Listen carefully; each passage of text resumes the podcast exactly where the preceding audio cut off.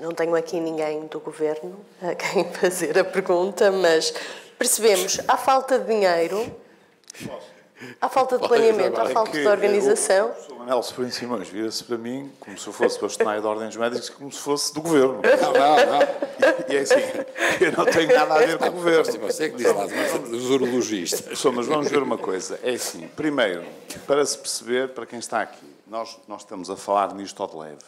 Vamos então a números. Porquê é que eu digo que faltam pelo menos 5.500 médicos no Serviço Nacional de Saúde? Quem lançou este número fui eu. Uhum. É fácil de perceber porquê.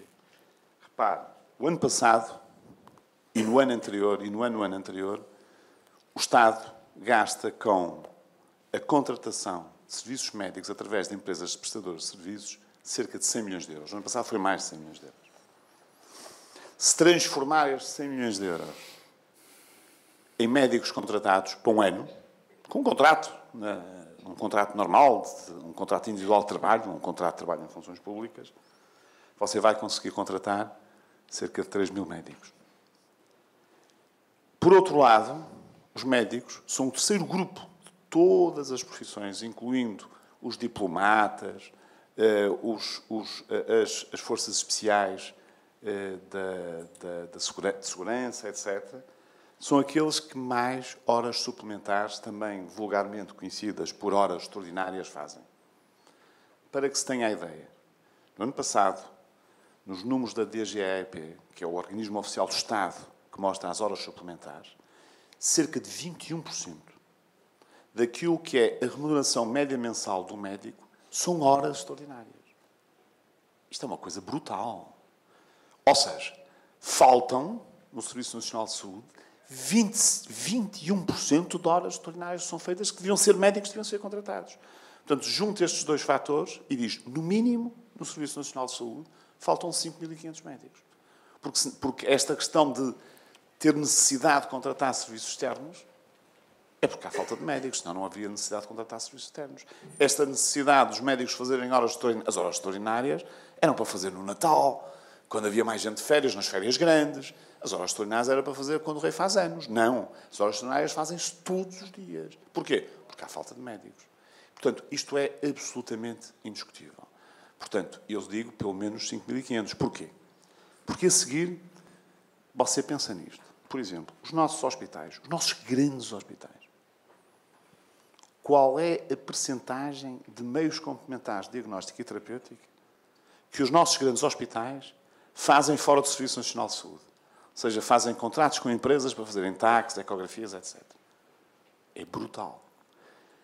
Quantos dos nossos doentes acabam por ser operados no setor privado através do chamado vale cirurgia, porque atingem o tempo máximo de resposta garantido e, portanto, já não vão ser operados no Serviço Nacional de Saúde, mas o Estado vai pagar no setor privado. Portanto, tudo isto mostra que nós temos falta de capacidade de resposta no Serviço Público de Saúde. Isto é indiscutível. Depois vem a questão que o professor Manuel Sobrinho Simões estava a levantar muito bem. Urologistas, ou dermatologistas, ou radiologistas, patologistas. O, o, que nós quisermos, porque patologistas, etc. É que neste momento, por exemplo, radiologistas, 70% dos radiologistas portugueses trabalham apenas no setor privado. Só 30% deles é que trabalham no Serviço Nacional de Saúde. Nos urologistas, não sei dizer a porcentagem, mas anda perto dos 40%. Nos patologistas, é quase ela por ela. Metade trabalha só no setor privado, outra metade trabalha no Serviço Nacional de Saúde, sendo que alguns que trabalham no Serviço Nacional de Saúde também fazem medicina privada. Portanto, você neste momento tem, na medicina privada, em exclusivo, ou seja, a trabalhar apenas na medicina privada, mais de 13 mil médicos especialistas. Portanto, o sistema está a caminhar neste sentido. Portanto, nós temos aqui um desequilíbrio grande para o próprio Serviço Nacional de Saúde. E por isso é que o Sr. Sobrinho Simões diz assim, pá, mas faltam urologistas, faltam dermatologistas, faltam, porque a maior parte destes médicos cuja especialidade tem mais, entre aspas, saída na medicina privada, estão a dedicar-se cada vez mais à medicina privada. Porquê? Por causa das condições de trabalho que existem no Serviço Nacional de Saúde. Portanto, o Estado português, para reforçar o Serviço Nacional de Saúde, tem que melhorar as condições de trabalho para não perder uma percentagem muito significativa dos jovens especialistas que se vão formando, tem que ser concorrencial com o setor privado e com os outros países. Se nós não formos concorrenciais, vamos seguramente perder os nossos melhores valores. Eu disse isso há pouco. Mas não é apenas na medicina, É na medicina, na tecnologia, na, na, arquitetura, em todas as outras áreas. E, portanto, nós temos que ter aqui uma política de contratação diferente. Nós temos, se não conseguimos pagar mais às pessoas, temos que lhes dar melhores condições.